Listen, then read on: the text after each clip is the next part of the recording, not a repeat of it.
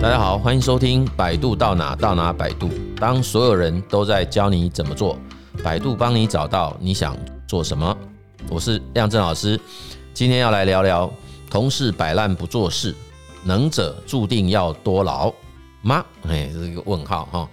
这样子的议题，我相信也是一个很多工作者这个常抱怨的那个。假设我们要排序哦，应该也这也是前三名的了哈。也就是说，不管在什么地方哈，我们其实都难免会遇到各种形形色色。不一样工作风格、作风的同事，或者是所谓的主管哈，都一样啊。因为现在其实我们在一一般的职场很难说会是一个自己可以单独把事情从头做到尾的。虽然说，哎，那个在敏捷管理就很希望你是从头到尾的这种概念哈。可是其实我们会发现，这中间仍然会牵扯到跟其他啊不同功能也好、相同功能也好的相关的同事哈、同仁会一起互动哈。当然有些时候你的。交流会比较频繁，那有些时候很可能他的交流没有那么频繁。那没有那么频繁下，也许今天这个议题你就觉得还好哦，因为可能就不见得会有那么直接切身的这种感受。但是如果他的那个互动啊交流，其实就是非常频繁。哎，那你如果遇到这种同事，是我们称之为摆烂型同事，或者现在说这种安静离职，就是他自己已经跟我们之前那一集安静离职不一样哦。哦，那个安静离职讲的会是说，哎，我其实还是会把自己的本分做好，尽可能做到好，因为他还是要确保他有一个工。作是可以继续保有的哈，那所以他一定也要有一个足够的工作绩效表现。那这里我们用的是另外那种负面的安静离职的定义，就是他其实就是真的让人家感觉好像他就是有几几乎是那种躺平的状态了哈，那就是做到那种最低限度哈。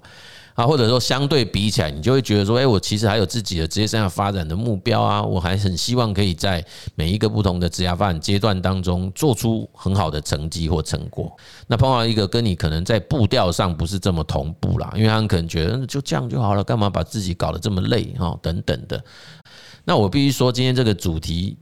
啊，主要是来自于听众是啊那种很积极啊、进取啊，就觉得很热心、热忱，然后也在公司里面非常的投入、敬业，所以他会觉得说，哎，怎么一起工作的同仁不太像他一样？啊，有些甚至是被讨厌的，你知道吗？就是人家会觉得说，你你搞成这样子，那我们要怎么办？这样子哈？那其实我们今天先不要谈，要还在谈论那个几个问题之前，我们其实可以先来想。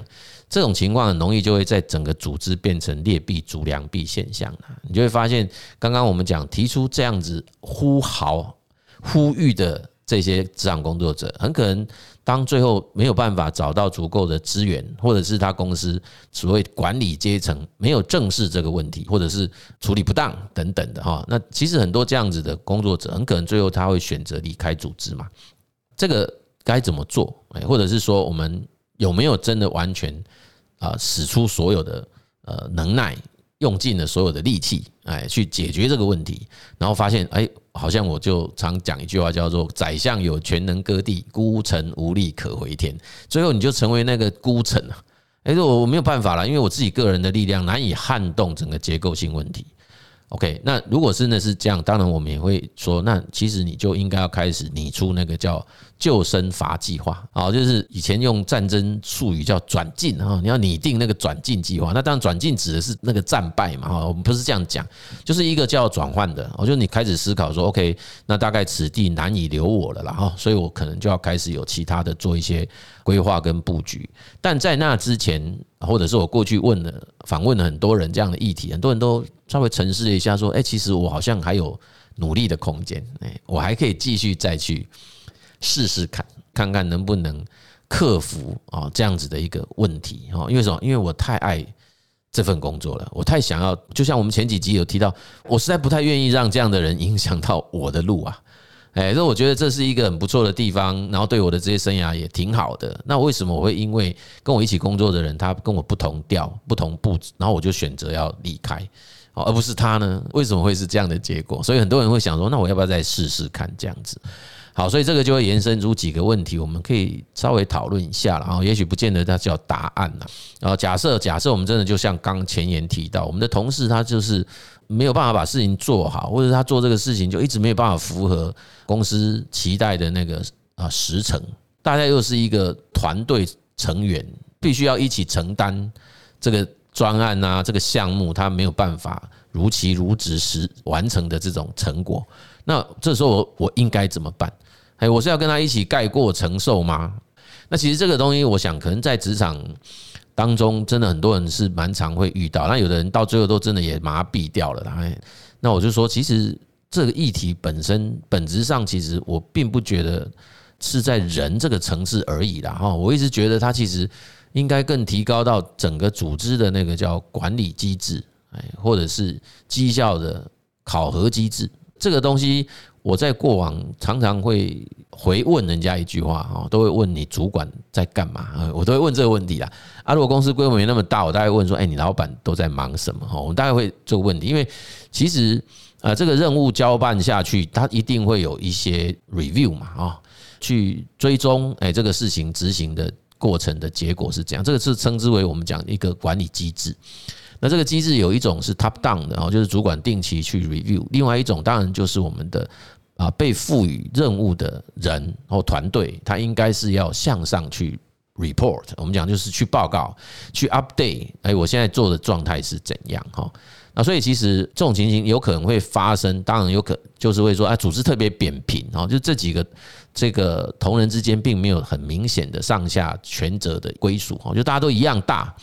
哦，那是一个团队工作哦，那直接报告就是给老板这样子，哦，一个大老板这一类的，哦，那这个就很容易容易出现这种情况了。那这种情形其实，呃，好像我们自己去提出来，就会让人家觉得好像你在帮人家打小报告了或干嘛哦。所以其实我觉得另外一个议题就是叫做呃向上管理的议题。好，那这个我们等下再谈，我们就先谈说，那我应该要先把这个事情做好嘛？哦，就是哎，当我这个同仁可能没有办法如预期做。那我应该要怎么办？我的建议是这样哈，那这有点人家会说你太过于情操太崇高了哈，就是我们还是会比较倾向，既然大家有缘一起在职场工作哈，可能先去确认的是他是不会做，能力上不足，还是故意的，也就是他其实是一个叫做因为他有一些心有余而力不足的状态，才导致这种情形，还是他就是像我们前面有提到说，有的人就是觉得他明明可以，可是他不要。我觉得这是两种不同的情境了哈。那如果是属于那种他明明可以而不要，那这个当然确实你就会陷入我们讲的是我要再去多做一些呢，还是我就照着我自己做的？那偏偏我就发现一件事是你，你就算只做好你自己做，你整个那个任务还是没办法符合老板要求嘛。啊，所以你就是变同时在背这个黑锅嘛，哦，所以我我比较倾向会是说，哎，回到那个工作任务的交办这件事啊，其实如果这个在交办过程当中没有这么明确的让这些任务的内容权责划分清楚的被定义跟界定啊，那这时候就比较容易会出现这样子的情形。OK，那在没有改善之前，那种最理想的装方式，你回问自己嘛，就是我是不是愿意，我是不是要继续在这里做下去？那如果是的话，我会建议应该是在这个专案上先把事情做好，然后不要等老板 review，而应该是要主动去做向上的报告。好，他去跟他报告，不是报告那个人烂，哎，那个人不愿意做，不是，是报告这件事情现在进展怎么样？因为这个没有什么越级不越级，因为大家是平行的，所以基本上我认为一个相对有 sense，而且我们讲比较比较不是昏庸的老板哈，他应该会听得出来你为什么会这么。报告了哈，就是这中间另外一个、两个或三个，他的角色为什么不见了？所以他大概听完，他就会知道意思了。那下一步他可能就会在，他就会主动去 review 那那个所谓的 team member 啊，就是那个这个工作项目当中其他的团队成员啊。那当然，我在强调，有 sense 的主管，他也不会直接破明说，哎，那个谁谁谁已经在跟我报告，你们那个上次我交办计划现在进行的情况，你到底在这里面参与什么？这种就是。坦白讲啦，呃，也没有不好哈。这种就是非常坦率、坦诚，而且如果这样做、这样讲都还可以很 OK 的话，那个叫超级具有安全感的组织嘛，哈。那我就我了解不太容易啦，哦。所以其实这个主管必须要站在一个比较谦逊的立场跟态度，然后用提问的方式来取代质问，或者取代那种啊告知这件事，哦。啊，原因就是要营造出那个心理安全感，然后就是让大家觉得我不是在指责你，我其实是在关心，哎，为什么这件事情你会用这种方式来因应跟处理这样子哈？OK，这都是我们感觉起来像梦境中会遇到的主管哦，因为其实大部分不是嘛，那不是的话，很容易就会出现人跟人之间的问题。那就会出现我们前几集的那些办公室政治，或者是所谓的职场小人等等的哈。所以这种问题，其实你看我讲到这里，大概意有所指了哈。也就是说，我觉得当组织或企业啊，那个某一个团体出现这样子的一种问题，我个人认为哈，与其去探究那个同事本身啊，或者是我们自己本身，那更应该要去探究的是，为什么会让这个现象发生呢？那这个组织何以会形成出这样子的一种组织的环境，然后让这么样子的同事都还有办法继续工作，这才是问题的核心啊。那如果说这个企业都不在意，这样的人反而留着，然后那种非常积极、很认真、投入、很敬业，就他后来发现变成孤城了，他没有无力回天了，那当然他就会走啊。那如果他在人力资源的流动是这样子的流动方式，其实他又没有自觉，或者是完全没有任何的处置。那这家公司你就知道，你走的也是恰如其分嘛，哈。所以为什么一个相对有制度的公司，其实他会去看的是那个离开的人到底是哪一些人，留下来的又会是哪一些人？这种人的流动进出，其实它是有背后的意义的啦。OK，所以这一题我会认为他应该要设法哈，除了我先想办法确保我自己嘛，这其实是一个重要的。任务啊，因为我还想在这里啊，所以我先确保好我的位置。那另外一个，这个我觉得那个叫理直气壮啦，哦，就是我自己可以有办法真的去提出来，不然就变成说，如果主管直接听你讲，你就只做你的，那他有时候也会有一种，他会把对那个人的情绪啊移到你身上，哎，他会觉得，哎，你怎么可以这样？你怎么可以明知而不做？哎，对，他也会认为你自己画了一条线。好，所以你看，有些人就会觉得很倒霉，结果本来是公亲就变事主，这样啊，就会变成说我原来是一番好意，哎，对，我就是要让你知道我是多么的希望公司好，然后我让你知道这个。专案没办法做得更好，原因是因为有人没有真的尽全力，就没想到你居然认为是我没有自己主动去争取这个事。你我不知道大家可不可以跟上这个思维，就是你会发现很多场景就会变成这样哦，啊，好像我很认真的人搞到最后，所有事情是反而是我的问题。所以我们应该先让自己的立场稳住嘛，然后我去透过在向上管理的过程当中，想办法让这样这样的事情逐渐减少，甚至以后不要再发生。那当然。目标是什么？目标就是我们会更加的期许这个有权力交付任务的主管或老板，他应该在交付任务的时候，让任务的权责划分清晰具体，而且整个过程尽可能要可视化，哎，就是要让他都可以被揭露出来，不是那种有人藏得住的，哎，或者有人可以藏起来的啊，然后那种这种出头鸟才。不断的被棒子打这样子哈，所以其实这个我说，你看到最后，你看到就是这个是组织的文化跟组织的这种啊处理这种事情，或者是他做事的风格啦。所以该自己做吗？诶，我认为确保自己先有办法有足够的说话话语权，然后有足够的那个立足点。诶，我们事实上当然不是叫你每一件都这样嘛，对不对？但至少这个事情就先把它完成，完成你才有大声讲话的力气啊。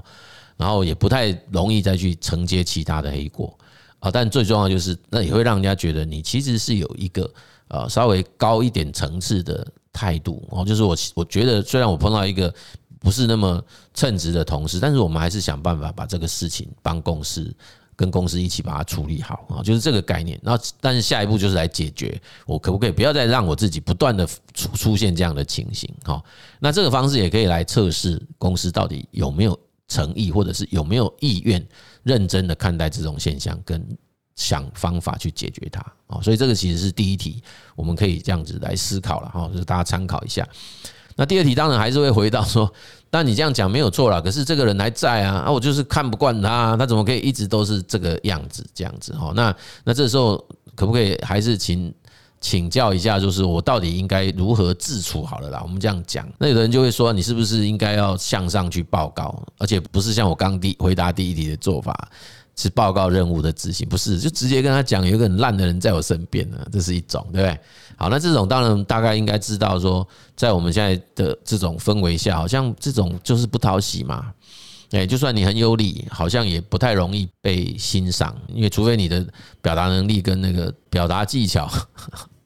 还有那种整个呈现这件事情的啊方式是特别的有艺术层次在啊，不然我都觉得很少吧，应该很少有有有主管会喜欢听到这种话啦。我还是先这样报告哈。好，那第二个就是我，反正就是个人至少门前雪啦，啊，就是我自己把自己的事做好就好了，我不想再去管这么多。那至于说整体的结果很烂很差，那个公司要承担，不是我啊。那我必须讲，其实不太容易在这样子的情况下说我自己叫做至少门门前雪啦，啊，因为比其实比较难啊，因为这个问题的产生的前提是大家必须要共同解决问题啊，而不是说。呃，我只要把我自己被界定或者是被清晰的划分的那个事情做好，那这整件事情就可以做好。你会发现，我们还是会承担到那个苦果啦，哎，承担到苦果。所以我的意思是说，也许在工作层次上你可以划分，但对于成果上，那个是大家都要盖瓜承受的。好，那另外一个，当然我们刚讲说，是不是有可能可以用比较正向的方式去沟通，然后去询问我们这位同事，他是不是需要人家的协助？哈，就是说，是不是他在啊，他做慢的原因，是不是某些办公室软体技能不叫没那么纯熟啊？那这个部分能不能？提醒他，或者是我可以先帮忙没关系，但是不能永久一直帮忙哦，可能就必须要建议他去找主管，或者是甚至是跟公司申请说，哎，我可能必须要去增能我自己这部分的技能或者是什么等等的哈，所以这其其实比较像是关怀的角度，正向的方式去了解他这样子情况的真实原因是什么哦。好，那当然啦，你很可能会。碰到软钉子贴到冷屁股，对不对？OK，那你就会知道，好吧？那我当然知道你就是这样子的态度了。所以，anyway，我觉得比较适合的还是跟第一题很像啊。我们都还是必须要先回到我们自己本身啊，在工作或者是在这一个职业职业生涯发展的阶段的意义是什么？哦，那我们能不能够比较有拥有一种叫自主性也好，或或者是这种。啊，能动也好，就是我可以自己可以先确保一下我自己的职业生涯发展的任务跟目标是可被实现跟达成。那下一步才会说我要去改变这个所谓的现象或状态啊，或者是去促进这个有权利可以改变的人可以正视这个议题，在不是那种牵扯到这种组织的政治啊、斗争啊或者是什么的情况下，可以让这个事情或者环境。哦，更加的友善，哎，对我自己的发展也好，对整个组织啊也好，或对其他有关联性的同事也好，都是一个比较往正向发展的这一种。啊，结果了哈，而不是一种非得争得你死我活等等。所以，我们再回顾一下，就是说，在职业生涯发展中，如果你是刚进职场哦，那可能感受没那么深。但如果已经都一段工作经历了，我想，呃，遇到那些比较自己觉得不是这么合得来的同事，应该是在所难免呐。哈啊，所以我们不见得真的就回到之前的几集，我一贯的立场说。好像去上班的目的不是说我要去对付这个人呐，不是这个，不是这个概念嘛？因为我去，我去工作，我去上班，其实我还是真正希望在我的这个阶段留下很好的足迹跟成果嘛。哦，因为不管我那要继续留在这个组织，或者是我未来有机会在啊更上一层楼，或者是转换跑道，其实呃新的这个机构企业，他比较在意的都还是你在前面那个阶段到底创造了什么价值。然后提供了什么样的贡献哦，留下什么样子的成果哦，所以如果是你这样想，就会发现这种组织中这一种，我可以归为说因工作而产生的人际隔阂好了哈，或者是互动上面的一种困难。那我觉得，也许我们可以试着用比较不一样的